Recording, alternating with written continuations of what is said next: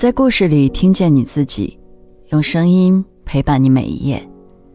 嗨，这里是由喜马拉雅和网易人间一起为你带来的女性故事电台，我是为你讲故事的晨曦。今天要和你分享的是，四十多岁了，他还想考证来改变命运。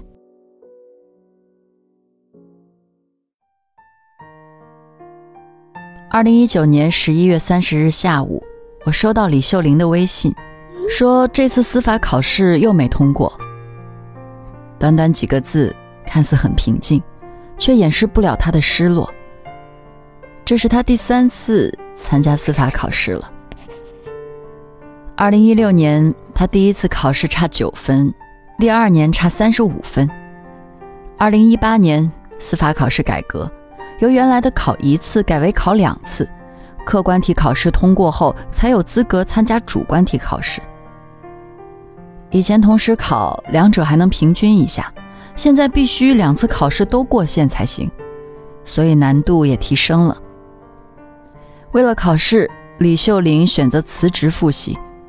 客观题考试她超了十七分，但主观题考试还是落榜了。就这样。李秀玲当律师的梦想再次破灭了。如今她已是四十多岁的人，儿子正上大学，丈夫早已下岗打工。考试没有通过，再找合适的工作也不容易，真让我替她担心。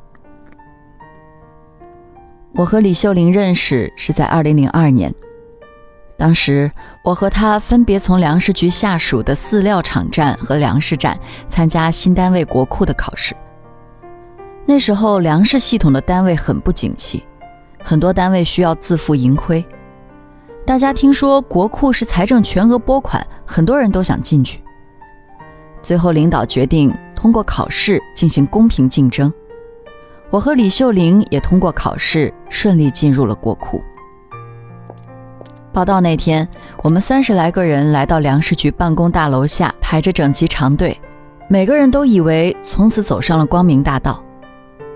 入职的人大多三十多岁，我留意到其中有个二十来岁的小姑娘，扎着简单的马尾，笑得最是开心。她就是李秀玲。当时她儿子刚满周岁，丈夫是原来粮站的会计。李秀玲原本姓葛，她读初中那几年，教育部门针对初中毕业生出台过严格的学籍管理制度，只许毕业生复读一年，以后就不允许复读了。最严那一年，复读生的分数要比应届生高出一百多分才能被录取。李秀玲第一次参考落了榜，第二年复读又赶上学籍制度最严那年，又没考上。到了第三年，老师给她找到一个长得差不多的退学女生，她的名字叫李秀玲。就这样，姓葛的复读生顶着这个名字考进了良校。从此就变成了李秀玲。在那个时候，这样的事在很多偏远地方都是很常见的。考上良校后，李秀玲原以为往后就一帆风顺了，没想到九七年毕业分配工作，先吃了生活的一记闷棍。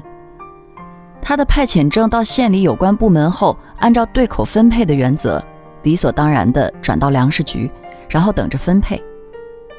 李秀玲本以为很快就能落实的工作，却迟迟没动静。每周，她骑着那辆破旧自行车，往返五六十里去粮食局问消息。进了楼，小心翼翼地敲开人事科的门，问自己的工作分配进度，得到的往往只有一句冰冷的：“还没研究呢，回去等着吧。”从毕业到第二年一月，她每周去问两次。可还是没有分配的消息。最后还是人事科的一个女科长出于可怜，让她临时来局里帮忙整理资料。于是从一九九八年二月开始，她开始在局里帮助工作。这时局里说没她的工资预算，只能等她分配到具体单位后由那边补上。几个月后，李秀玲总算等来安排，被分到老家镇上的粮站工作。人事科长给他开了证明，让梁站补发他在局里四个月的工资。可是梁站的领导却说他在局里帮忙，就应该让局里发工资。李秀玲听了这个话，心里凉了一半，合着自己还白干了几个月。这时，财务室的小张给他出主意，让他请领导吃饭，加上局里人事科长开的证明，工资应该会给的。在小张的张罗下，那四个月的工资真拿到了手。因为这个机缘，一来二去，小张就成了她的丈夫。在粮站上班四年后，遇到国库考试，他就考了上来。听完李秀玲讲完，我不由得感叹了一句：“你这一路真不容易。”还开玩笑说：“现在我们都有保障了。”李秀玲狠狠地点了点头。可惜事与愿违，工作没多久，先是听说新单位不属于财政拨款，依然是自负盈亏。然后是第二年八月。上级部门要裁员增效，让一部分人买断下岗。领导让我们凭着自愿的原则决定，如果愿意买断的，就给相应的补偿，从此跟单位脱离关系；不愿意买断，就要拿出几万块作为保岗费，当做交给单位的押金，几年后再还回来。权衡完利弊，我选择了主动买断下岗。而李秀玲觉得自己这个工作来之不易，还是想留下来。那时她上班没几年，几个月前刚买了地，盖了个二层小楼，因为没钱装修，就住在毛坯房里。她和小张想尽办法借钱，才交上了五万块的保岗费。可是过了几天，领导又把保岗费涨到八万，要求第二天必须交上来，否则就买断下岗。这么短的时间，上哪里弄三万块呢？不得已，李秀玲失去了工作。没多久，老公也从粮站买断下岗了。李秀玲在一个金店里找了个营业员的工作，一边上班一边接送孩子读幼儿园，同时还参加了电大的法学专业的函授学习，取得了函授本科学历。小张试着和朋友开了个家具厂，可是干了不到一年就散伙了。他只好离开老婆孩子，南下深圳寻找机会。几经周折，在一个厂里做会计，工作稳定了下来。二零零七年，李秀玲带着儿子去投奔丈夫。刚到深圳时，她当过服务员，做过帮厨，每天工作非常辛苦。几年后，两口子有了点基础，决定创业，开了一家小厂，每天起早贪黑，慢慢也有了收益。第二年，他们用挣到的钱买了一辆车，方便跑业务。最初的两三年里，每年的净利润有三十万多，比打工可好多了。然而，由于市场竞争越来越激烈，生产出来的产品如果不赊销，就卖不出去。而一旦赊销，回款又是大问题。从二零一二年开始，很多经销商开始拖欠货款，从几千到几万，甚至十几万的都有。欠款的商户越来越多，李秀玲两口子不得不花更多精力去要钱。有个经销商欠了他们几千块的货款，李秀玲多次去店里催问，对方却以各种理由推脱。最后一次去时，居然人去楼空。李秀玲只好无奈地在附近的市场里瞎逛。突然，她看到一处新店面的招牌，上面写着那个经销商的电话和名字。李秀玲陪着笑脸迎了上去，说：“哎，老板，你搬家了也不告知我们一声，我们也好给您祝贺一下呀。就是几千块钱的事儿，这么长时间了，你让我们跑了多少趟啊？一分钱我们都没拿到。”眼看就要过年了，工人要发工资，怎么着，这次也得给我们了吧？那人不耐烦地说：“一点钱就要个不停，我这不是也没有吗？”这下李秀玲气坏了，说要在店门口给他宣传，看他还开不开张。最终，那人只给了一千块钱，李秀玲坚持不给完钱就不走。气愤地坐在他的柜台上，那无赖居然报警说李秀玲扰乱自己的经营。警察来了，说这是经济纠纷，可以起诉，但不能影响人家的正常营业。无奈，李秀玲只好气愤地走了。起诉谈何容易？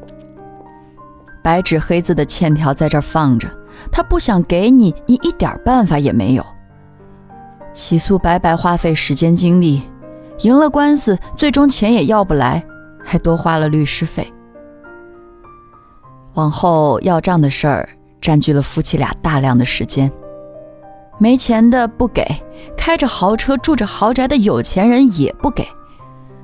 本来就艰难经营的小厂，因为大量死账赖账，开始陷入困境。前几年攒下来的钱也快砸完了。而在这时，儿子要读高中了，婆婆告诉他们，孩子大了，有时放学不按时回家，跑去网吧玩，自己管不了。儿子的学习是大事，不能耽误了。李秀玲跟丈夫商量，高中三年是关键。放任自流下去，孩子的前途就毁了。自己必须回去陪儿子读高中。近十年来，县城发生了翻天覆地的变化。当年的城南边缘地带已经成了新区，高楼林立。李秀玲一家却还住在那栋灰扑扑的二层毛坯小楼里。起初是没钱装修，到后来钱都放入厂里做流动资金了。李秀玲触景伤情，想着自己年已四十，历经坎坷波折之后，竟又回到原点。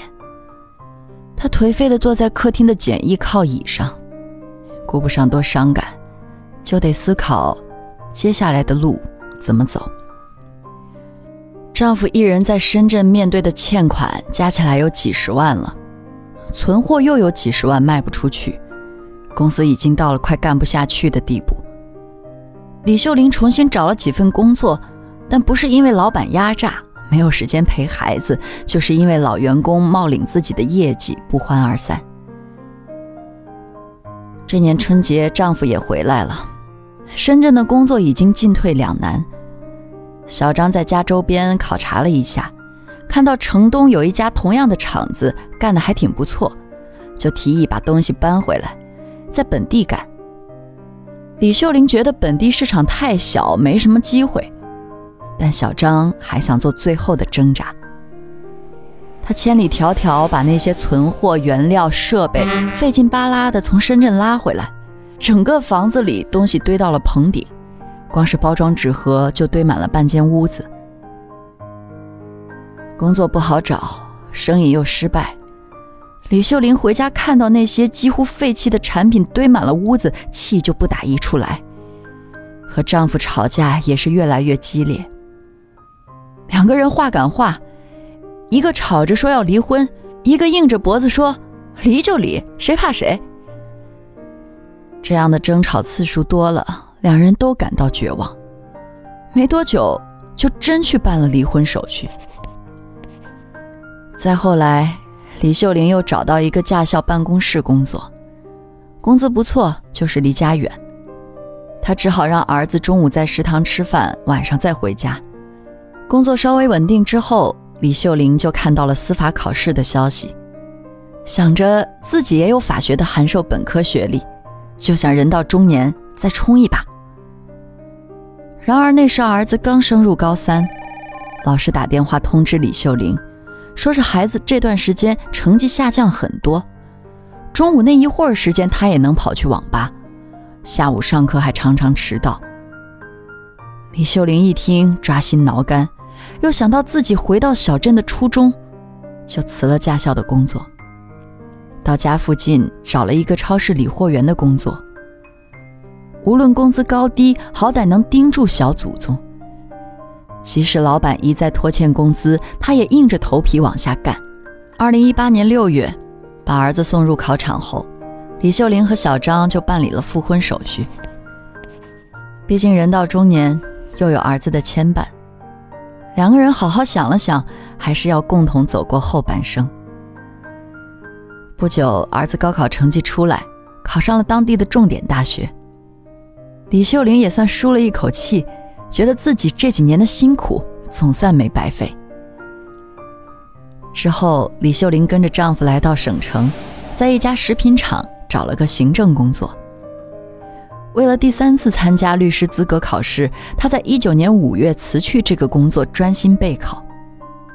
可是结果还是不尽如人意。但生活还要继续，在去年等客观题考试结果期间，李秀玲就去到一个小厂打工了。工资不高，但能随时辞职。休息日我去看她时，她正在电脑上练习打字。我问她接下来打算怎么办，李秀玲说还要接着考。她现在的这个工作就是简单的手工劳动，有精力边打工边复习。等快到考试的前两个月，她再辞职突击一下。她以前打字慢，影响答题，这期间还要提高打字速度。从李秀玲家出来，天气已经不那么冷了。我在心里，也在默默祝愿他一切顺利。好了，今天的故事就分享到这儿，感谢你的收听，欢迎在音频下方留下你的感受和故事，与千万姐妹共同成长，幸福相随。我是晨曦，下期见。